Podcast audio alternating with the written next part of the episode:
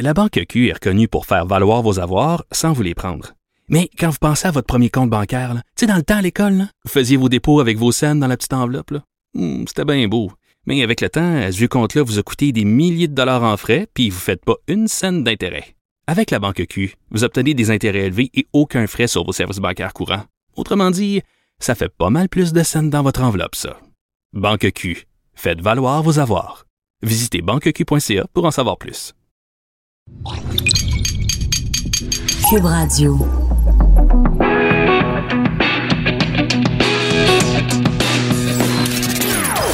Des opinions bien à elle. Son franc-parler ne laisse personne indifférent. On n'est pas obligé d'être d'accord. Eh bien, bonjour. Euh, Lise Ravary avec vous encore aujourd'hui parce que Madame Durocher euh, se prélasse, un prélassement bien mérité. Alors, euh, ça fait plaisir d'être avec vous, avec vous, pardon, pour la prochaine heure. On a pas mal de bons sujets. J'oserais même dire de très bons sujets. Mais avant, j'ai une petite, petite montée de lait, très, très brève, et je vous jure pas méchante, hein? Alors là, ne me lancez ni tomates, ni rien du tout, ni vos pelles à neige ou quoi que ce soit. Mais, comme bien des gens, hier, j'ai écouté le retour de Passepartout. Et oui, c'est bien fait, c'est mignon. Moi, la chanson, quand je l'entends, j'ai comme des drôles de réactions chimiques dans mon corps euh, parce que je l'ai tellement entendu. Mais c'est bien. Mais, mais, mais, mais, mais, mais, mais, mais, mais, ça me fait rire parce que parce que pourquoi on n'est pas aussi excité quand quelque, chose de très nouveau fait l'apparition, fait son apparition sur nos écrans ou dans notre vie culturelle? Je trouve, je sais pas, il me semble que, comme on dit en anglais, vous allez me permettre, je vais le traduire parce que peut-être que mon collègue de Québec, euh, mon oncle 101, nous écoute, mais comme on dit, been there, done that, ce qui veut dire grosso modo, j'étais là, je l'ai fait, ou en bon québécois, j'ai donné. Et moi, j'ai beaucoup, beaucoup, beaucoup donné à la, au dossier euh, Passepartout, étant mère de, de, de, filles qui étaient fillettes à l'époque. Puis, ce que j'ai le goût de dire aux créateurs de la télé, oui, c'est le fun dans la nostalgie de se retrouver un peu là-dedans, mais j'ai l'impression que c'est plus pour les parents que pour les enfants que ça se passe, et c'est un peu pour ça que ça m'inquiète. Euh, on a d'une part passé l'âge, deuxièmement, je sais pas, vive la création neuve. On est en 2019. Les petits costumes avec des petits carreaux et des petites c'est plus ça, là. Ces gens-là, ils ne sont pas allés voir un film des Avengers, C'est clair qu'il y a un décalage par rapport à la société dans laquelle on vit. C'est peut-être une bonne chose. Moi, pour personnellement, j'aime mieux voir du neuf. Mais bon, le Québec se paye un petit moment de nostalgie. Euh, pas le premier, pas le dernier. Et euh, pas trop souvent. Alors, ceci étant dit, établi, fait et raconté, euh, je vais aller vers un sujet euh, beaucoup plus, beaucoup plus sérieux et qui ne suscite absolument, en fait, très, très peu de nostalgie au Québec. Et je veux parler de l'Église catholique. Et j'ai avec moi le grand Alain Crevier. Bonjour, Monsieur Crevier. Bonjour, Lise Ravary. Alain Crevier, si vous ne le connaissez pas, vous manquez quelque chose. Il est animateur de l'émission Second Regard. Et euh, je veux juste dire ceci sur Second Regard. C'est une émission sur la, religion. En fait, ben, je ne sais pas si c'est plus que ça, mais on parle entre autres de religion. Et particulièrement ceux qui aguissent la religion, moi, je vous suggère de l'écouter parce que c'est ça répond à toutes vos questions et même celles que vous n'osiez pas vous poser. Bon, alors, la plug est finie. Es-tu assez rouge, là? Ça va? Ah oui, c'est pas mal. bon, parfait, d'accord. Écoute, je voulais te parler, Alain, tu permets que je te tutoie, on se connaît. Euh, je voulais te parler de la rencontre à Rome, au Vatican, de, organisée par euh, le pape François pour parler une fois encore dans un sommet de la pédophilie. Euh, qui euh, un sujet qui disparaît pas de nos écrans. J'aimerais d'abord avoir ton opinion généralisée. Qu'est-ce que tu en as pensé de ce sommet-là et de l'idée de le tenir? Ben, l'idée de le tenir, je me suis, je me demande même pourquoi ça n'a pas été tenu il y a, mettons, je sais pas, moi, je dirais 15 ans. Mettons, je dis 15 ans, parce que euh, on, on, pourrait dire toute la crise des, des prêtres criminels dans l'Église qui ont agressé des enfants, puis des garçons, puis des filles, on sait ça depuis les années 60. On en a pris conscience, on a, on a commencé à être écœuré de ça quelque part 70, 80. Donc, c'est pas un phénomène nouveau. Non. Mais il s'est passé un tremblement, un tremblement de, de, de, terre vraiment autour de le travail d'enquête des journalistes de, Boston Globe en 2002 quand ils ont ils ont sorti non pas une histoire de plus de prêts pédophiles, mais ils nous ont démontré euh, le stratagème, comment ça fonctionnait dans le diocèse de Boston, puis on s'est rendu compte avec le temps que c'était tout le temps la même histoire qui se passait ici, ailleurs, puis ailleurs, puis ailleurs, puis ailleurs. C'est-à-dire que ah, vous avez des, des, des, criminels dans l'Église, plutôt que d'appeler la police, ben ce qu'on fait, c'est qu'on les déplace d'une paroisse à l'autre ou d'un diocèse à l'autre, puis ça recommence. Alors, il y a des gens comme ça, là, on est capable de les documenter. Ils ont agressé des dizaines et des dizaines et des dizaines d'enfants sur, euh, je sais pas moi, 30, euh, 35 ans mais ça vous en a pris du temps avant de vous rendre compte qu'il y avait quelque chose qui n'allait pas. Alors, je dirais, le sommet, là, il aurait été super intéressant en 2002, 2003, 2004, quand tout à coup, on avait la preuve qu'il y avait un système qui était en place. Là, là je pense que ça aurait été l'onde de choc.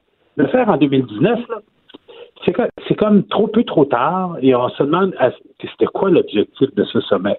Peut-être que moi je fais partie de ceux qui mon analyse c'est que je pense que le pape François éminemment sympathique euh, a sous-estimé l'ampleur du drame humain puis sous-estimé l'impact sur son institution jusqu'à peut-être il y a 18 mois, 24 mois, où là, il a compris quelque chose, il s'en allait dans le mur. Et là, j'ai l'impression que c'est le sommet de, de, un peu le sommet de la panique, si tu veux. Le sommet de la dernière chance. Mais, oui, ça, ressemble à ça, oui. Ouais, sauf que, en tout cas, moi, je, je suis pas une, une experte là, de, de, comment on se parle au Vatican pour en arriver à des résultats, mais j'ai eu comme l'impression que ça ressemblait aussi, ce sommet-là, il y avait une grosse partie de ce que j'appelle des brosses à reluire. Tu sais, on, on voulait astiquer comme il faut le problème pour qu'il paraisse un peu moins, parce que quand on en est rendu, comme le fait le je comprends que c'est un pape et que le pape, ça fait partie de son discours, mais quand on est rendu à blâmer Satan en 2019, on s'inscrit un peu en faux avec son époque. Ben, c'est sûr qu'on bondit. Moi, quand j'ai entendu ça, je me suis dit, ah, la vieille métaphore qui refait surface. Alors, je sais pas, moi, je connaissais un curé qui s'appelait Roland Leclerc, c'est lui qui a mis le jeu du Seigneur. Aujourd'hui, c'était vraiment un bon diable. Et on dit, oh, regardez donc ça, il jouait au hockey dans une équipe de trois diables, les gars s'appelaient les bons diables. Bon, on peut faire, on peut sortir toutes ces métaphores-là, mais je trouve que ça, il y a quelque chose qui marche pas là. Vous êtes en train de parler de criminels dans l'Église. On sait ça, on sait que c'est très grave. Et on est en train de dire c'est l'œuvre du diable. Attendez, on est en train de déresponsabiliser, de dire c'est pas de ma faute, c'est le diable qui, qui m'a qui, qui, qui, qui, qui, a pris possession de moi. Non, il veut même pas dire ça, le pape. Je suis certain qu'il est, est, ailleurs que ça. Mm. Mais alors, demandez-vous pourquoi c'est qu'il fait ça. Alors moi, je me suis dit, euh, à la fin, là, je suis arrivé à la conclusion que probablement que l'objectif ou les objectifs n'étaient pas ceux qu'on pensait. Ah. C'était peut-être d'envoyer un coup de sonde à l'intérieur de sa gang, les évêques, entre autres, pour leur mm. dire Hey, Voyez-vous, il y en a là-dedans qui pensent vraiment que c'est juste un problème américain. Ça ne pas de la société. Et ça, ça, ça a été ça. un coup de tonde, tu sais, pour leur dire, euh, un instant, c'est un problème et je prends la planète à témoin c'est un problème qui concerne l'ensemble de l'Église. En, fait, on, je, t'entends très bien. J'ai l'impression, moi aussi, j'ai eu cette impression-là que le, coup de semonce, en fait, le, le, coup, le coup de grâce, là, ça a été euh, l'utilité même de ce sommet-là, ça a été de, de dire à, l'Église et à tout le monde, euh, c'est pas un problème seulement de l'archevêché de Boston ou euh, euh ou des trucs euh, en Europe. ça se passe en Afrique, ça se passe en Amérique centrale, latine, avec du Sud, en Asie. le problème est planétaire. Euh, puis on a, l'impression aussi un peu d'entendre euh, de, certains euh, ecclésiastiques que même, tu sais, en, Afrique, on a des problèmes beaucoup plus graves à régler que les problèmes de d'agression sexuelle. Je pense qu'il y a même un évêque qui a dit ça. Là. Euh, c'est, ben, écoute, en 2006, je me souviens, le 2006, parce que c'était l'année des évêques ou un truc comme ça, là, c'était un gros power au Vatican. Il y avait un, évêque, un, cardinal euh, du Mexique qui avait dit Bon, ben euh, là, ça va faire ce sujet-là, on peut changer de sujet. Là, on l'épuise, on passe à autre chose. Ça, c'était en 2006. C'était quatre ans après les découvertes du Boston Globe. On ne faisait que commencer à découvrir la, la, la mécanique qui s'appliquait ici en Australie, en Irlande, en Belgique, on commençait seulement à découvrir ça. Et vous avez ce personnage, ce grand personnage de l'Église qui nous envoie ça comme ça. Il euh, faudrait changer de sujet. Non, franchement, on peut parler d'autres choses.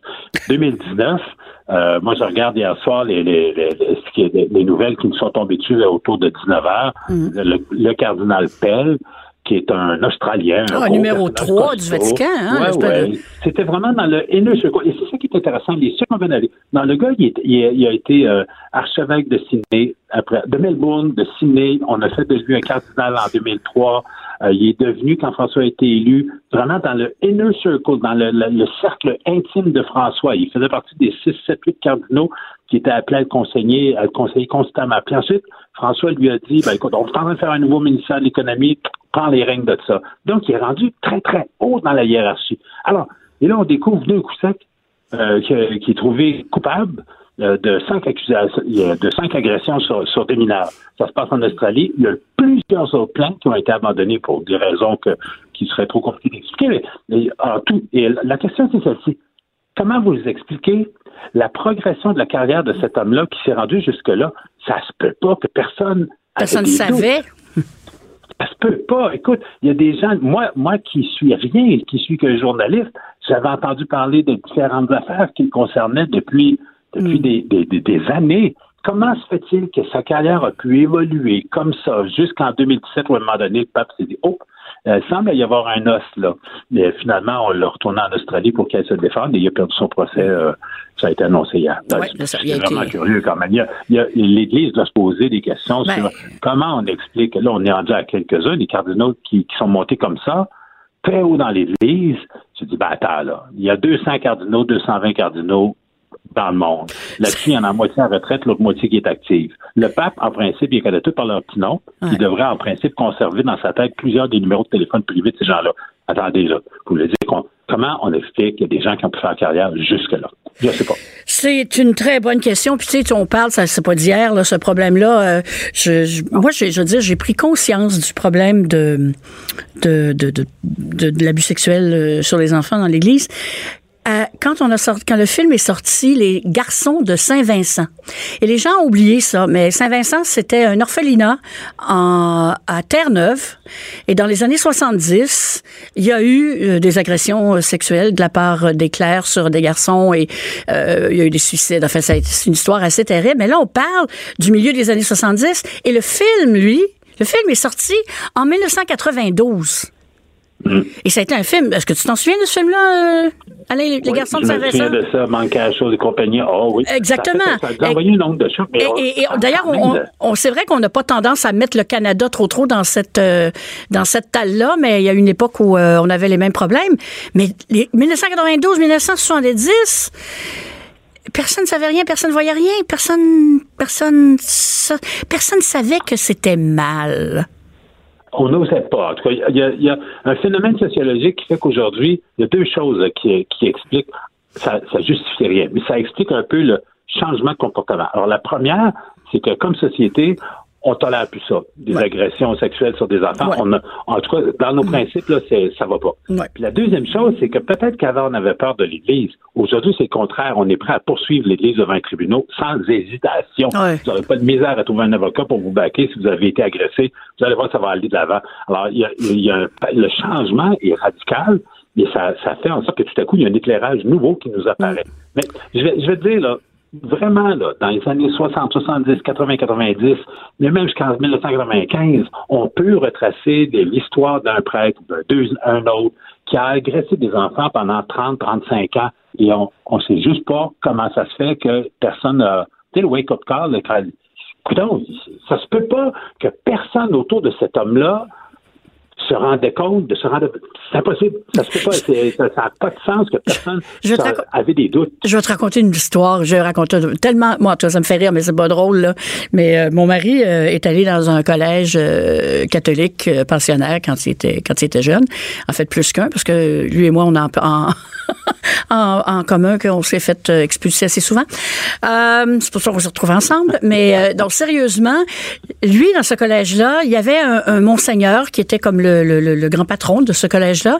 Mais le Monseigneur s'était aussi attribué, et c'était des garçons seulement, s'était aussi attribué la tâche de s'occuper de l'infirmerie. Ah ouais. Alors, à un moment donné, mon, mon, mari, tout enfant, se, blesse euh, au jeu ou quelque chose, s'en va à l'infirmerie et euh, il a mal au genou et euh, le monseigneur en question décide de mettre sa main ailleurs. Et je peux-tu te dire qu'il s'est fait rappeler c'était où le genou? Ah oui, hein? Non, mais tu sais, ah c'est bête, là, mais ça aurait pu, ça aurait pu être un cas de, de tu sais, en tout cas, moi, ça me, ça me rentre pas par la tête, mais je veux qu'on se garde quelques minutes pour parler de Sodoma. Ah ben je l'ai pas lu, je l'ai reçu. Ah. C'est bien embêtant parce que il me l'a envoyé en, en me disant confidentialité jusqu'à l'apparition, mais quand le livre est arrivé en retard, puis moi j'étais parti à Montréal pour euh, évidemment pour le, le sommet. Alors je l'ai pas lu. Mais il y a un truc par exemple qui m'a qui m'agaçait. Euh, et je, je, je l'ai dit au début du sommet parce que il y a, il y a, il y a, il y a une- théorie, c'est pas une théorie du complot. Il y a des journalistes qui travaillent au Vatican qui disent euh, je pense que la frange traditionnaliste dans l'Église catholique, les ceux, on va dire les conservateurs, mais les conservateurs pas nécessairement particulièrement sympathiques, euh, ces gens-là ont identifié Burke, Burke, par exemple. Raymond, euh? Raymond Burke. Oui, oui, en plein lui. Jean, oui. Euh, Il y en a quelques autres. Mais alors, ils ont, ils ont identifié la faiblesse de François, c'est toute la gestion de la crise de pédophilie. François n'est pas nouveau dans le dossier, il y en a eu d'autres étapes avant lui qui ont fait pire que lui. Mais alors, ils ont identifié cette faille-là et ils lui balancent dans les jambes tout ce qui peut le faire trébucher. Et dans le lot, il y a cette affirmation que euh, il y a un, un vaste réseau de, de, de- de- d'homosexuels dans l'Église, euh, qu'il y a quelque chose aussi de perfide. Mais là arrive quelque chose qui ne marche pas. Il y a des gens qui font une équation directe entre Ah, voyez-vous, c'est ce qu'on disait. Il y a des homosexuels dans l'Église, conséquemment, ça explique les crimes qui ont été commis. Voilà. Ou encore, le célibat, ah voilà, ça, ça, si on enlevait le célibat, ça réglerait tout.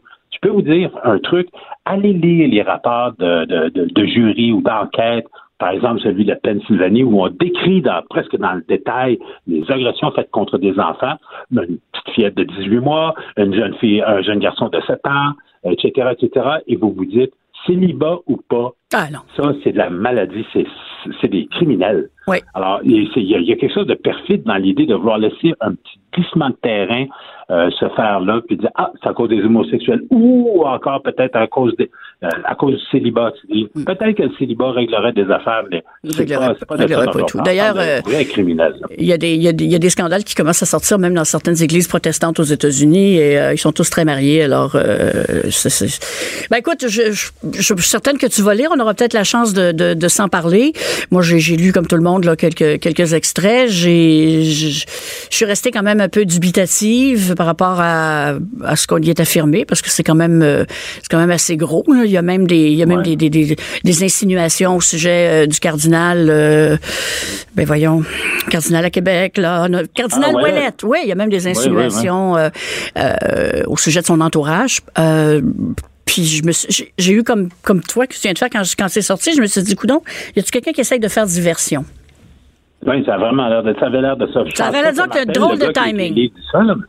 Ouais, il y a quelque chose de bizarre, là. Il y a quelque Ouais. chose de bizarre. Bon, ben écoute, tu, euh, comme toujours, es une fontaine de lumière. Et euh, Non, mais tu sais, il y a un truc. Je, je, je, je suis très critique à l'endroit de l'Église, particulièrement sur ces questions-là.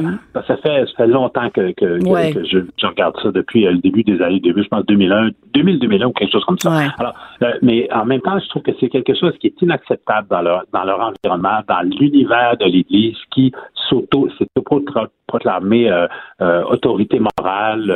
Mm. et c'est- et c'est- il, faut, être- il faut être difficile, il faut être dur avec ça. Euh, je, pense que c'est notre devoir de journaliste d'être très critique. Mais ça ne veut pas dire que toutes les démarches que ce pape ou qu'un autre pourrait faire sont malhonnêtes ou sont mal intentionnées. C'est c'est pas ce qu'on dit. On dit il y a plus à faire que de tenir un sommet 17 ans trop tard. et blâmer le diable. Alors, écoute, mon cher, mon cher Alain Crevier, merci beaucoup. Toujours animateur de Second Regard et encore une fois, fortement recommandé par Lise euh, Ravary. merci, Merci, beaucoup, Lise. Alain. Merci. Elle réagit, elle rugit. Elle ne laisse personne indifférent. De 14 à 15. On n'est pas obligé d'être d'accord. Alors, euh, de retour, euh, on va euh, vraiment changer d'univers. Nous partons pour Hollywood avec Thomas Leblanc. Bonjour Lise. Bonjour Thomas. Les retrouvailles Ben oui. qui, euh, moi quand je l'ai connu, oh non, regarde, on n'ira pas là. Il était à peine sorti des culottes courtes. Mais euh, non, sérieusement, humoriste, jeune humoriste. Ouais, chroniqueur. euh, oui, oui, je fais de la scène, la ouais. radio, plein de choses. Ben là. oui. Alors, j'ai toujours pensé que tu étais destiné à une belle carrière. Ben, c'est gentil, bon. merci Lise. Écoute, tu as fait une chronique dans Urbania. euh, qui, euh, j'avoue, c'est, ça m'a laissé un peu, euh, ben, pas dubitative, mais, mais perplexe. Résume-le-moi, s'il te Ben, plaît. en gros, je regardais les Oscars dimanche, moi, je- je- T'es pas tombé endormi? Ben non, moi j'aime assez ça quand c'est Ah long. je te Ah je t'avoue, ouais. c'est Ah, comme un peu, Ah, tu bah, sais, ça. Moi je suis quelqu'un comme ça dans la vie, puis euh, je regardais les Oscars, puis j'ai- moi j'ai j'ai j'ai aimé la formule, j'ai aimé le fait qu'il n'y ait pas d'animateur, euh, j'ai beaucoup aimé la, perso- la, la, la prestation de, de Lady Gaga et, et, euh, et Bradley Cooper. Et là, à la fin, quand les prix pour les acteurs ont été remis, et je me suis dit, hey, c'est quand même drôle parce que trois des quatre prix dans les catégories féminines, masculines, puis premier rôle et rôle de soutien ont été remis à des personnes qui ont joué des personnages qui ont existé dans la vraie vie et qui étaient selon ce qu'on en sait, selon ce qui est présenté dans les films, euh, queer ou personne à la diversité sexuelle LGBTQIA2+, euh, faites l'équation. Euh, on pense à Freddie Mercury, par exemple, qui Bien était sûr. bisexuel. On pense à la reine Anne dans Ah non, on The pense pas à la reine Anne, je Non, on pense pas. Non, non, non, mais que- non, je, je veux dire, elle, elle Non, a-. Olivia Colman a gagné meilleure actrice oui, pour le oui, rôle de la reine Anne qu'elle a joué de façon magnifique. Oui, oui, oui. Vraiment un super bon film. Euh, et la même chose pour le, le Dr. Shirley, le fameux pianiste jazz joué par euh, Mahershala Ali. Mm-hmm. Euh, et là, je trouvais ça chouette. Parce que je me disais, hey, c'est quand même cool que trois des personnages étaient des personnages queer. Mais en même temps, ce sont trois acteurs et actrices formidables, faut le dire, mais qui sont hétérosexuels. Ouais. Et euh, parallèlement à ça, je me suis mis à aller dans les archives. Sommes-nous dans l'appropriation sexuelle? moi, je, moi, ce- cela dit, je pense que les acteurs, si c'est des bons acteurs, faut, faut privilégier le projet, faut privilégier l'œuvre. Mm. Je pense que Rami Malek a fait un très bon travail dans le rôle de Freddie Mercury. C'est clair. Euh, mais quand je suis retourné voir la liste des acteurs euh, et actrices ouvertement, euh, ben, en fait, membres de la, de la diversité Mm. sexuelle, qui ont été nommés aux Oscars. Lise, le dernier qui a été en nomination dans la catégorie me- euh, meilleur acteur de soutien, non meilleur acteur, c'était Ian, Ian McKellen en 98. Il y a Kevin Spacey qui a gagné l'année suivante, mais il n'était pas, il n'était pas out. Ouais. Euh, et là, je me suis dit, c'est correct que ces histoires-là soient racontées D'un côté, mais si les, les acteurs de la diversité ont pas accès à des rôles intéressants, est-ce que c'est on- on- d'un côté on met en lumière, mais de l'autre on n'offre pas des opportunités de travail? Et je dis pas que des act- des rôles queer devraient être joués par des acteurs queer. Je pense au contraire. Moi, j'aimerais ça voir des des super héros, super machos joués par un acteur gay ou un père de famille joué par un acteur gay, mais ça arrive jamais. Ben, on a, on a eu un tombeur, mais c'est pas, à au cinéma, c'est à la, à la télé. Neil euh, Patrick. Oui, Neil Patrick Harris. Oui, il y en a quelques-uns. Qui, lui, peut jouer les tombeurs de ces dames, les tombeurs de ces gars. Euh, il a une personnalité extraordinaire. Absolument. Oui, absolument. Mais écoute, tu as tellement raison que je suis allée euh, fouiller. Après, je me suis dit, voyons, voyons, Ben voyons, oui. voyons, voyons, voyons. Bon, bon journaliste, il faut toujours avoir Oui. cultivé le doute. Puis, je suis allée sur un site où on donne la- les, les noms de 700 acteurs, actrices dans le monde qui sont gays ou queer ou en fait dans la diversité sexuelle. Et euh, écoute, je pense que j'en connaissais trois. C'est ça, il y en a pas, il y en a pas eu beaucoup. Les C'est genre Rupert Everett, euh, Ouais, ouais. Les, les classiques. Le Ben, aujourd'hui, on sait par exemple que Marlon Brando était bisexuel. Ça, c'est quelque chose qu'on sait aujourd'hui, mais qu'on savait pas à l'époque, bien entendu. Euh, non, il y en a pas beaucoup. Il y a Matt Bomer, peut-être que tu sais c'est qui. Non. Il y a Zachary Quinto. Il y en a Non. pas tant que ça. Ian McKellen qui a joué Ah quand oui, même dans, euh, Le Seigneur des Anneaux. Mais chez les hommes, il y en a pas tant que ça. Chez les femmes, il y a Jodie Foster, euh, qui a quand même gagné deux Oscars. Donc ça, c'est une bonne nouvelle. Je- puis au niveau des... c'est- étrange, mais dans les années 90, il y en a eu un petit peu plus qui ont été nommés dans ces catégories-là, mais vraiment, depuis le début des années 2000, c'est la sécheresse. Et là, on se demande, est-ce que c'est parce qu'il y a un climat... En fait, l'hypothèse, c'est qu'il y a un climat pas nécessairement homophobe, mais une espèce de loi du silence à Hollywood. Parce que c'est sûr qu'il y en a qui, qui pourraient être membres de la diversité sexuelle, puis on, on le saurait juste pas, parce qu'ils s'affichent avec des femmes ou ils s'affichent comme hétérosexuels pour plein de raisons. Euh, je Les pense... femmes, par exemple, sont moins out que les hommes. Ah, tu trouves? Oh oui, j'ai en fait un reportage là-dessus Ah ouais, hein? à un moment donné à Châtelaine. Ok, Et puis, euh, écoute, euh, des, des mises en demeure pour pas qu'on dise rien, là, tu sais. Ah oui, ok. Oh, ça c'est intéressant parce que je sais quand euh, puis pour quand même je suis un petit, tout petit peu dans le milieu de l'humour puis je trouve que pour les femmes euh, lesbiennes, il Mm. y a plus de modèles, il y a plus de superstars, il y a plus que tu penses à Rosie, que tu penses à Ellen, Margaret Cho qui est, qui est bisexuelle, mais chez les gars, il n'y a pas eu ce niveau de, de succès-là. Ouais. Est-ce que c'est parce qu'ils sont, c'est-tu parce que c'est un boys club, c'est-tu parce qu'ils sont moins drôles? Parce qu'à un moment donné aussi, il faut pas que ça devienne un critère, genre, t'excuses la personne parce Ouais. que, ah ben là, elle est membre d'une, membre d'une communauté, fait qu'on va lui donner un passe-droit. si C'est c'est pas ça qu'on demande. sujet ou sa seule inspiration aussi, c'est pas du problématique. tout, pas du tout, pas du tout. c'est problématique pour le public qui n'est pas dans la mouvance, qui n'est pas un intérêt personnel. À un moment Exactement. donné, c'est Puis bon. l'autre chose que j'ai remarqué, puis j'en parle dans le texte aussi, c'est que c'est payant pour les acteurs Hollywood de jouer des personnes qui vivent avec le VIH ou le SIDA à différents moments Oui, dans leur vie. C'est ça. oui, oui, oui. On se souvient de Tom Hanks dans Philadelphia. J'ai retourné voir c'est le film qui est super Ah, bon, mais ah oui. aussi le discours qu'il a fait. qu'il a fait quand il a gagné, il a rendu hommage aux personnes qui vivaient Mhm. avec euh, avec le, le virus à l'époque. On pense à Matthew McConaughey qui jouait pas un rôle euh, de personne de la Mhm. diversité sexuelle, qui jouait un, un homme hétérosexuel dans Dallas Buyers Club, Jared Leto qui jouait une personne trans, mais qui ont peu, à part Jared Leto, mentionné vraiment ça dans les discours de remerciement quand ils ont gagné des prix. Et ce que, dans ce cas-ci, euh, Rami Malek, qui c'est super, c'est un homme de, de, le premier euh, oscarisé de descendance arabe, ça c'est super. Puis en même temps, tu te dis oui, mais c'est c'est indissociable de l'histoire de Freddie Mercury. Donc j'ai trouvé ça dommage qu'il n'en parle pas. Dans chez les observateurs, il y a beaucoup de gens qui se disent ah il aurait vraiment dû faire un geste qui est plus militant, il aurait dû, mais c'est- très politique. Tu sais, on s'entend que c'est pour ça que le Green Book a gagné aussi, puis que ça allait pas être euh, Ouais, c'était comme, il y avait un paquet de Anybody But, là. C'est ça, euh, exactement. finalement, Dans plein de euh, catégories, c'est ça On est qu'on- allé au. En tout cas, il y en a qui ont trouvé ça bon, moi. Green Book, tu l'as-tu vu, lui, je me demandais? Euh, une partie. Moi, Une je, moi, je suis comme euh, Alexandre Jardin, les livres qui dit qu'il faut pas lire des livres plates. Euh, La vie est trop courte. Exactement. c'est exactement ce que je dis.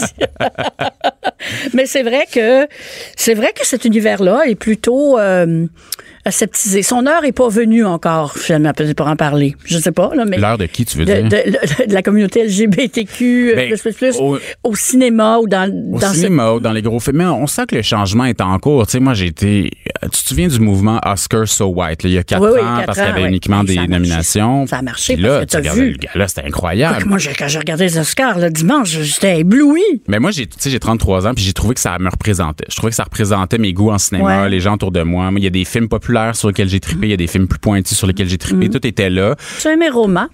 Moi, j'ai beaucoup aimé ça. Ça m'a beaucoup ému, mais j'ai eu la chance de le voir au cinéma. OK. Ouais, c'est ça. OK, J'ai ouais. pas, je l'ai pas regardé sur la télé chez nous ou sur un laptop. Là. Je pense que c'est pas un film qui est. c'est- Ben, il a été fait pour ça. Hein? Il a été fait pour ça, ça. Fait que, euh, ça, c'est un peu. Moi, j'ai beaucoup aimé. J'ai beaucoup aimé l'histoire. Je trouve que c'est c'est tellement un enjeu. Les, les, euh, les travailleurs euh, domestiques, c'est tellement un enjeu important. On n'en parle pas beaucoup.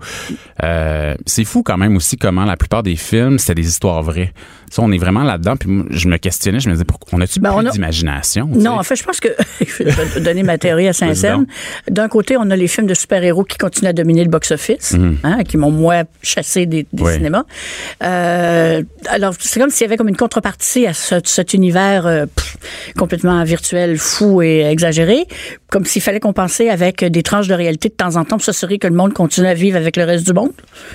Mais, c'est- mais ce serait, moi, j'aime ça quand c'est des nouvelles histoires dans le monde réel. Ouais, qu'on n'a pas entendu avant. Ouais. Exactement. Ouais, ouais. Alors que là, les films biographiques inspirés d'eux et adaptés d'eux, ça. Mais Vice, c'était bien bon, puis moi, je m'attendais à ce C'est que le seul Chris- que j'ai pas vu. Je m'attendais à ce Je que Christian Ok. gagne le, le meilleur acteur.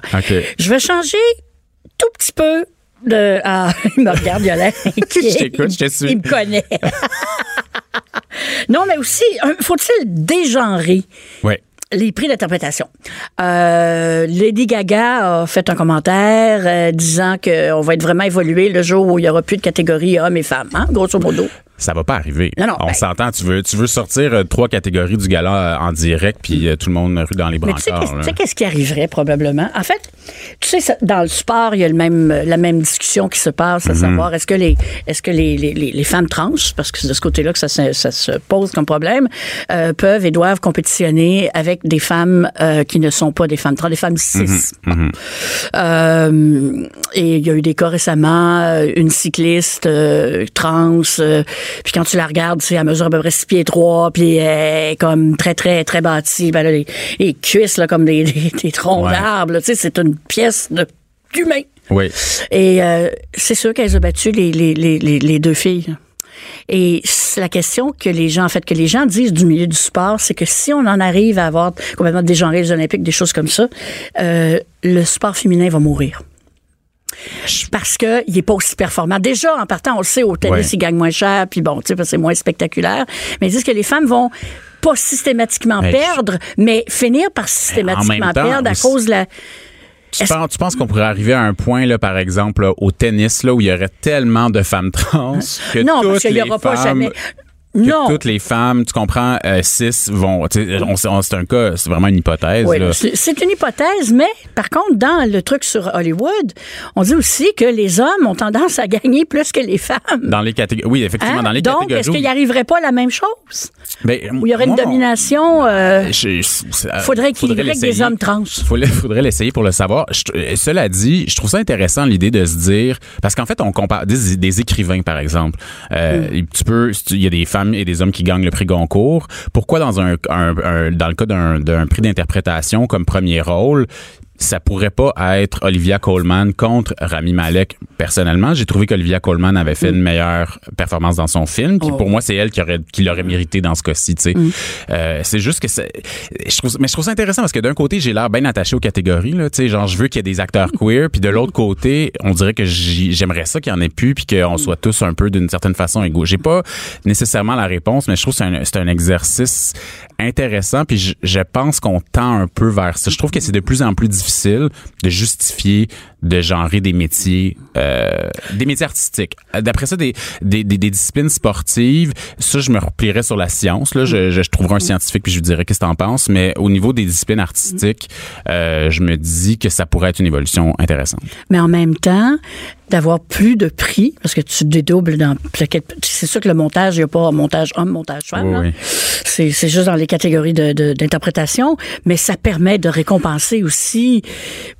plus d'acteurs, Oui, plus d'acteurs, effectivement. parce que... euh, Il y aurait des choses intéressantes. Ben là, on jase, là. Mais il y aurait des choses Oui. intéressantes. Il y aurait euh, catégorie drame versus comédie qui se pourrait. Il y aurait les jeux, le jeu d'ensemble. C'est quelque chose qui est souvent Ouais. récompensé à la télé. rôle d'interprétation, euh, rôle de composition versus... ouais. ce genre de choses-là. Ou les, il y a les, les, les cascadeurs aussi, les personnes qui font des cascades, qui sont pas récompensées aux Oscars, qui, qui Ouais, c'est comme... compliqué. Ils arrivent avec leur chaise roulante, puis leur béquille. c'est- pas tout adapté, ces affaires-là. Là. Fait que tu me dis que Vice, c'est bon?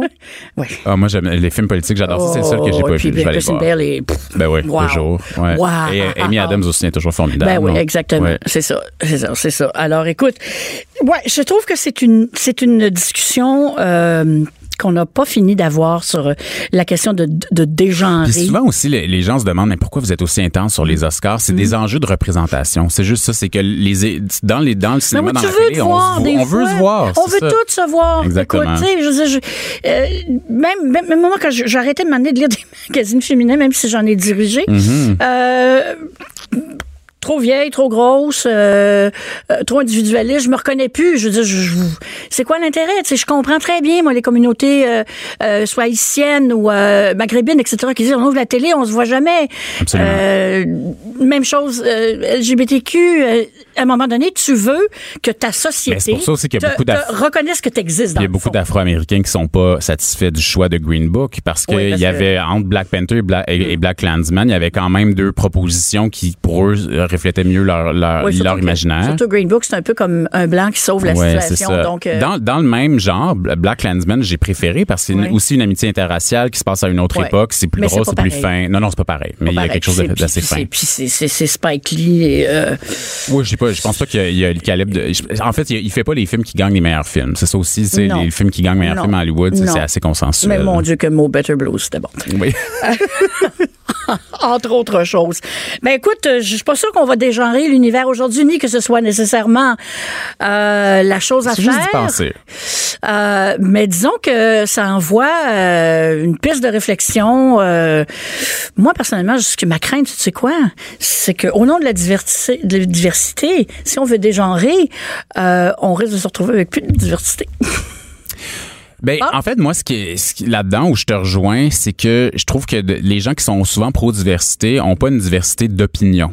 Et moi, je trouve que la diversité d'opinion, ça a une valeur, puis il faut la, la... Puis ça, des fois, je trouve qu'on on perd un peu la diversité d'opinion à vouloir trop d'une diversité d'un bar. Donc euh, là-dessus, je pense qu'on pourrait être d'accord. Maman vous disait, à, à vous diverse, tout égal.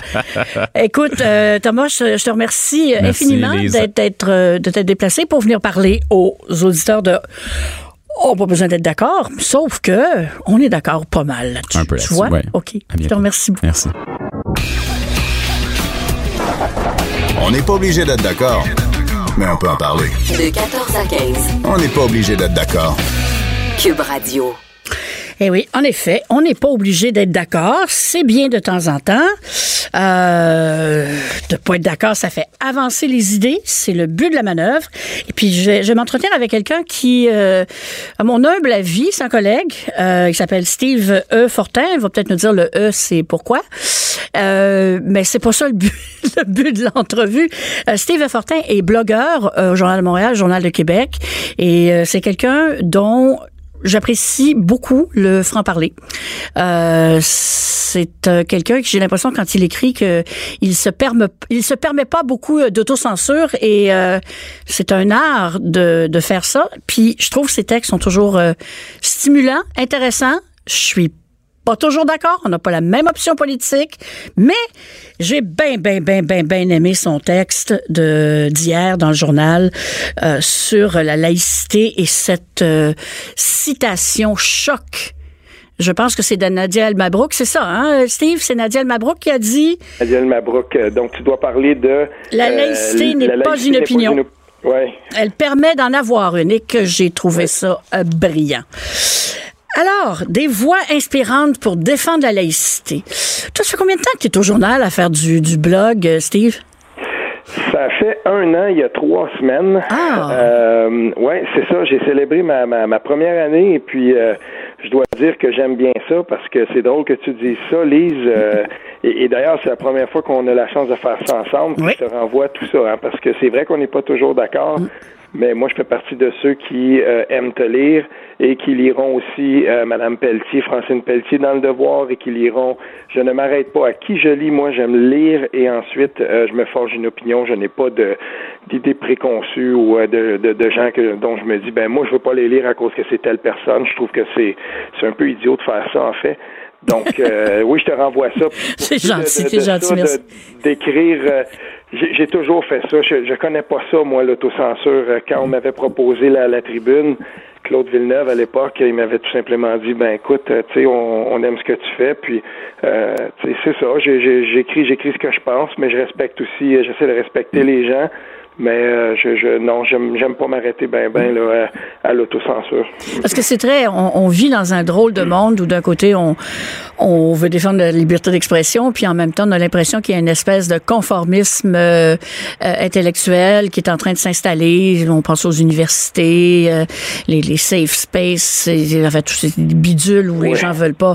Et tu dis, c'est quand même étonnant que euh, ces deux choses-là puissent cohabiter, euh, surtout euh, en pleine modernité. Mais je- moi, je trouve que tu le fais bien et je, je t'envie un peu parce que pas, que pas que moi je me censure, mais des fois j'ai une espèce de, de comment dirais-je? D'abord choquer pour choquer, ça donne rien. Hein? Tu es d'accord avec moi? non, non. Bon, ça, ça Oui, donne tout à fait, ab- oui. absolument rien. Juste pour faire monter la tension artérielle des gens là, c'est pas une bonne idée. Mais c'est vrai que des fois il faut dire des affaires. Et moi, je trouve que dans le dossier de la laïcité, parce que je vais revenir, c'est vraiment de ça dont je Mhm. veux parler, euh, on, est, on est là dans un, un, un très, très, très beau dossier où vraiment le double, le triple, le quadruple langage, euh, les demi-dits, les silences coupables, les attaques verbales, vraiment tout se côtoie dans la laïcité. Puis en plus de ça, j'ai comme l'impression qu'il n'y a pas deux Québécois qui ont la même définition de la laïcité. Ben, c'est drôle parce que une des raisons pour laquelle j'ai décidé de placer côte à côte euh, deux personnes euh, dont on a moins entendu parler ou dont on n'entend pas parler à tous les jours, du moins, euh, euh, Nadia Almabrook puis Guy Rocher, euh, il y a une raison pour ça. C'est que j'aime lire euh, Nadia Almabrook, notamment on est amis sur Facebook. Euh, j'aime lire ses petites réflexions, des fois ses textes plus longs. Puis Guy Rocher, il y a quelqu'un qui me fait remarquer quelque chose. Euh, moi, le dimanche soir, souvent, je suis sur la route, puis j'écoute tout le monde en parle à la radio. C'est pas la même chose que quand on l'écoute à la télévision. Euh, J'entendais, j'écoutais tout ça, puis euh, je n'avais pas, moi, le, le, si on veut, le loisir de l'image. Je l'ai réécouté ensuite dans le segment, tout ça, puis il y a quelqu'un qui m'avait fait remarquer, c'est drôle, mais je ressentais comme un petit malaise euh, quand j'ai vu euh, la réaction de Guillaume Lepage euh, au moment où euh, il avait posé la question sur le port des signes religieux sur les enseignants. Puis ben moi j'ai dit écoute, je l'ai pas vu l'image, je l'écoutais à la radio. J'ai pas trouvé que, Guillaume Lepage avait eu une, réaction agacée. Je veux dire, c'était tu sais, il est là pendant plusieurs heures, il fait les entrevues. Moi j'ai rien vu de ça, sauf que euh, il faut quand même se questionner sur le fait que quand quelqu'un dit comme ça une vérité toute simple, et Guy Rocher le fait sur deux dossiers, euh, quand il a parlé du crucifix, c'était indiscutable. Quand c'est deux courtes phrases pour dire, ben voyons donc, euh, ça a été placé là par M. Duplessis, c'était pour consacrer l'entente entre l'Église et le pouvoir, il faudrait l'enlever là quand même, c'est la moindre des choses, et sur le port des signes religieux des enseignants. Quand il a dit tout simplement, ben on oppose ici le libre arbitre, le libre droit de, la pleine conscience du collectif des enfants au droit individuel de porter des signes religieux des enseignants. Puis le dire comme ça de façon si euh, éloquente et, et, sans justement sans l'enrober de, de rien, c'est ça, c'est tout, c'est le choix devant lequel on est placé. Ensa Faidar le fait quand elle parle de l'islamophobie. Elle a vécu l'islamophobie, puis j'ai eu la chance de discuter euh, avec elle. Je sais à quel point euh, ce combat-là lui tient à cœur. Elle n'a pas le même point de vue que moi, puis moi je peux pas parler de ça de la même façon qu'elle ne le fera jamais, ne l'ayant jamais vécu. Ce sont là des paroles qui sont importantes parce qu'elles ne sont justement pas enrobées du discours, par exemple, des militants, des gens qui veulent essayer de faire euh, gober avaler quelque chose à quelqu'un d'autre, comme on a souvent l'impression que les gens, par exemple, nos politiciens euh, ou, d'autres, parfois le font. Toujours quelque chose à vendre. Toujours une idée à vendre. ben oui, hein, en, fait, en fait c'est pas une idée qu'on veut vendre, c'est des opinions.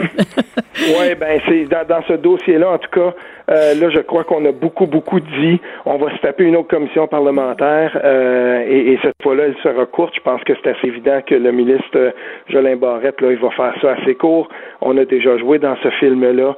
Maintenant, on verra que, de, de, quelle façon tout ça va se décliner. Mais euh, j'aime, j'aime en tout cas ce que je par exemple, euh, et, j'aime voir. Et j'ai, voulu donc présenter ces deux, ces deux prises de parole-là qui euh, me semblaient sensées, qui ne sont pas radicales du tout, et euh, qui. J'aime aussi le fait qu'on place dans cette image-là un ancien, un homme, un ancien des jeunesses chrétiennes, quelqu'un qui a connu quand même plus de, presque un siècle d'évolution de la de la société québécoise, avec une femme musulmane tolérante, euh, je veux dire, qui arrive ici, une femme progressiste qui qui, qui, a, qui a aussi son franc-parler et, et, que j'aime donc écouter. Puis il y a d'autres il y a d'autres gens aussi parfois qui me parlent de laïcité, puis je suis pas toujours d'accord, mais dont j'aime aussi l'éloquence. Ça va des deux côtés. Mm-hmm. Mais euh, dans ce dans ce cas-là, en tout cas, Nadia El Mabrouk, moi, euh, elle m'a fait penser à Leila Leshbet aussi que, que j'écoute une fois de temps en temps, puis je me ou que je lis quand elle ose s'exprimer, puis je me dis ben voilà des gens euh, que, que j'aime euh, que j'aime écouter et qui m'amènent une perspective que moi je ne connaîtrai jamais. Euh, très bien dit. Écoute, euh, peut-être que toi, tu as une compréhension de ça. Moi, j'avoue que je n'en ai aucune. Mais comment se fait-il euh, que euh, une, certaine gauche, une gauche, euh, pas la gauche, euh, soit aussi montée contre, par exemple, Anissa Fadar, je veux juste rappeler aux gens qui elle est, si jamais euh, mhm. le nom euh, ne vous dit rien. Euh, c'est l'épouse de Raif Badawi, qui est un blogueur saoudien qui a été, qui est emprisonné pour 10 ans et condamné à 1000 coups de fouet aussi pour avoir demandé démocratie et liberté de conscience en Arabie Saoudite. Crime, très, crime très, très, très grave là-bas. Et sa femme a pu se sauver d'Arabie Saoudite avec leurs enfants et ils vivent maintenant à à Sherbrooke. Ils sont maintenant même citoyens canadiens, je pense. Oui, oui, oui. Oui, oui, Et euh, Madame Haïdar, euh, en fait, Rêve Badawi, c'est un peu comme le, dissident le, plus célèbre au monde présentement, dans un sens. C'est lui, c'est lui dont on parle beaucoup, puis c'est correct parce mhm. que son message est important. Puis Madame, euh, en fait, sa, sa porte-parole, c'est son épouse. Et puis moi, j'en reviens pas de voir à quel point la gauche est montée contre elle. Il y, a, quelque chose là qui, ça euh, de bizarre? Ah oui. Il y, a, quelque chose là-dedans qui est vraiment, vraiment particulier parce que euh, et, j'ai la chance d'avoir quand même des entrées euh, des entrées pas mal chez Québec solidaire. Mm-hmm. je, je, discute beaucoup, je discute ferme avec pas mal de gens là-bas, des gens qui me disent que ça sera pas beau quand ça va être le temps de faire la décision justement sur la question de laïcité parce qu'il y a vraiment deux courants mm. qui s'affrontent dans ce parti de gauche-là qui ne représente pas toute la gauche, comme le Parti québécois ne représente pas tout le courant indépendantiste. Mm-hmm. Euh, donc, euh, mais il y, a, des gens là-bas qui, euh, qui s'affrontent et qui, qui il y, a une partie de ces gens-là qui est absolument allergique à toute concession par rapport à la liberté individuelle des de, de, des gens là par, rapport à la fonction par rapport à la fonction publique, les postes d'autorité et tout ça. Euh, donc, ce qui va se passer avec ça, puis moi, ce que je trouvais vraiment bizarre, j'ai suivi beaucoup il y a quelques semaines de ça, il y a deux semaines, quand on avait fait la journée sur la laïcité, on a été assez gentil pour me laisser consulter pas mal de documents qu'on a présentés là-bas. J'ai vu, comme tout le monde, la liste des invités quand on l'a partagé aux listes à la liste de membres de Québec solidaire. Puis je m'étais dit tout de suite, mais dans les membres qu'on a invités, il n'y a absolument personne comme Leila Lechbet, justement. Pourquoi on n'a pas invité Nadia El Mabrouk? Pourquoi on n'a pas donné voix dans ce parti-là aux gens de la gauche, aux progressistes qui croient dans la laïcité? Et ne l'ayant pas fait, je pense qu'on a compris tout le monde que ce parti-là euh, se dirige tranquillement vers la défense, euh, si on veut, d'à peu près la même position, à quelques détails près, euh, que le Parti libéral, parce que même les personnes, les juges et tout ça, je crois qu'on n'ira pas jusque-là chez Québec solidaire ça n'a pas l'air, en tout cas, il y a vraiment un courant fort dans ce parti-là euh, qui est beaucoup plus proche de la défense du multiculturalisme euh, canadien que, euh, si on veut, de toute forme de laïcité institutionnelle telle qu'on la conçoit au Québec. Et, et, ça, ça va diviser la gauche. Et la gauche a déjà été divisée sur d'autres questions, mais celle-là, euh, il y a là quelque chose d'un gros débat de conscience qui va faire en sorte qu'il y a des personnes dans ce parti-là euh, qui vont devoir faire un choix, qui vont peut-être se sentir beaucoup trop à l'étroit dans ce parti. Et moi, j'en connais, il y a des gens qui me le disent. Euh, suffit de pas vivre à Montréal et de vivre en région. Moi, je suis en Outaouais, puis euh, je veux dire, Québec solidaire, chez nous, dans mon comté, c'est un, c'est un parti qui est quand même en santé, qui est vivace. Mm-hmm. euh, puis j'ai parlé avec des gens, j'ai parlé avec une ex-candidate aussi de l'Outaouais, que je respecte beaucoup. Euh, puis, euh, je veux dire, ces gens-là me disent essentiellement la même chose. Il, y a, il, y a, comme un point tournant qui s'en vient dans ce parti-là sur cette question-là, et ce parti va se redéfinir, et euh, ensuite les gens pourront adhérer ou pas, mais il va peut-être avoir quelques personnes qui vont décider d'aller voir ailleurs. Disons que la situation est, euh, enfin, c'est pas clair et c'est pas évident. C'est la même chose que quand t'es es, es, souverainiste ou péquiste, mais que tu as plus l'âme à gauche, à droite, par exemple. Là, tu dis, j'aimerais ça être péquiste, mais ils sont sociodémocrates. Tu sais, à un moment donné, il y a comme des, des, rencontres d'idéologies qui sont pas toujours porteuses de, comment dirais-je, de, de, croissance. Tu sais, c'est plutôt des antagonismes au sein du même parti. D'ailleurs, ce qui m'amène à te dire, pendant que tu es là, on pourrait parler quand même un peu de politique en général. Ben oui, tout à fait. Ah, comme ça, je te, pose, je te pose une question. As-tu hâte de lire le livre de Jean-François Lisée? Eh oui, j'ai hâte de lire euh, le livre de Jean-François Lisée. J'ai hâte de voir et, de, de ouais, j'ai hâte de voir ce qu'il a à dire, euh, Jean-François Lisée. Je l'ai rencontré à quelques reprises, euh, notamment dans la deuxième course à la chefferie du, du Parti québécois. Euh, la course post-PKP, si on veut. Mhm. euh, je l'avais rencontré à ce moment-là. J'avais eu la chance de discuter avec lui. J'avais mené des entrevues avec tous les candidats à la chefferie cette fois-là. Mhm. Puis, euh, j'ai beaucoup aimé ma première rencontre avec Jean-François Lisée. Je trouvais que c'était un homme éloquent. C'est quelqu'un qui a un sens de l'humour. et, et c'est le genre de, de, personne qui peut te lancer aussi sur une un peu sur une piste champ gauche, puis quand on va lire le livre, ça sera peut-être pas si pire que ça. euh, tu sais, il est ratoureux, Jean-François. Oh, Moi, je vais attendre, je vais attendre de lire le livre avant de me prononcer. J'ai hâte de voir quel genre d'autocritique, quel genre de, de réflexion il va faire sur la campagne de 2018. Et euh, parce que ce qui s'était passé à la, à la conférence des présidents, puis euh, à la grande rencontre du PQ euh, post-élection, quand on a essayé de mm. faire un, un début de post-mortem. Ça n'a pas très bien marché. ça n'a pas très bien marché. Puis euh, moi, il y a bien du monde qui sont sortis de là puis qui m'ont dit mais coudon, il a rien compris. Mais attendons, laissons le, le, le, la poussière retomber. Puis l'exercice d'écriture, tu le sais comme moi, c'est un exercice où il est très difficile de se ah. mentir. Oui, puis en fait, on commence, on ne sait jamais tout à fait ce qu'on va finir par écrire. C'est fou, hein? Oui, et ah, j'ai hein? bien hâte de voir comment Jean-François Lisée va, s'il élabore vraiment beaucoup là-dessus, comment il va présenter ça. Et euh, je, je, suis de ceux qui continuent de croire que Jean-François Lisée était quand même euh, en bonne position avec un bateau là, qui mm. prenait l'eau au début de la campagne. Il menait une bonne campagne jusqu'à jusqu'au débat de, mm. de, de, TVA quand il s'en est pris à Manon Massé. Mm. Jusque-là, là, ça allait quand même assez bien et tous les espoirs étaient permis, mais euh, ne pas reconnaître ça, en tout cas, il y aurait là quand même peut-être une très mauvaise lecture euh, politique des choses. C'est un côté on va voir comment il va, il va faire ça. Et là, j'ai la question qui tue pour terminer. Puis à part de ça, on n'a pas beaucoup de temps pour y répondre, mais c'est pas grave. On va te laisser parler, mais euh, d'après toi, est-ce qu'on va bientôt aller aux funérailles du Parti québécois? Non, le Parti québécois va continuer. Euh, quelle forme ça va prendre? Est-ce que les gens vont être capables de faire euh, euh, de, toute la réflexion qui, qui s'impose? Il y a deux courants présentement au Parti québécois. Il y a des gens qui voudraient refonder complètement sur les bases de ce parti-là en gardant le nom ou pas. Et il y a un courant qui veut garder ça comme ça, puis dire on va travailler fort dans les coins, puis garder un peu les mêmes manières, les mêmes méthodes, puis dire le Parti québécois sera à un moment donné encore le parti, si on veut, là, de pouvoir en attente. Moi, je suis plutôt du camp des premiers, donc je suis plutôt du camp mm. des gens qui pensent qu'on devrait refonder le, le, le, mouvement souverainiste et qu'on devrait même penser peut-être, euh, quitte à garder peut-être les instances de ce parti-là, mais euh, ne pas s'attacher trop au nom et trop aux structures, puis vraiment le faire un très, très, très grand post-mortem. Eh bien, écoute, euh, quand le post-mortem euh, arrivera, si j'ai un micro près de moi, je, je, te demanderai ce que tu m'en penses. Ça, ça, me fera plaisir. C'est un plaisir de discuter avec toi, Lise. Ben, moi aussi. Alors, je te remercie beaucoup. On continue à te lire le Journal de Montréal, le Journal du Québec sur les blogs. Merci, beaucoup. Merci beaucoup. non, mais E, c'est quoi, E, Fortin? c'est juste mon c'est juste mon petit nom parce qu'on était deux un jour à bloguer ah, quand j'ai commencé qui portait ce nom-là. OK, bon, OK, OK, OK. Parfait. Salut bien. Merci, bye bye. Cube Radio.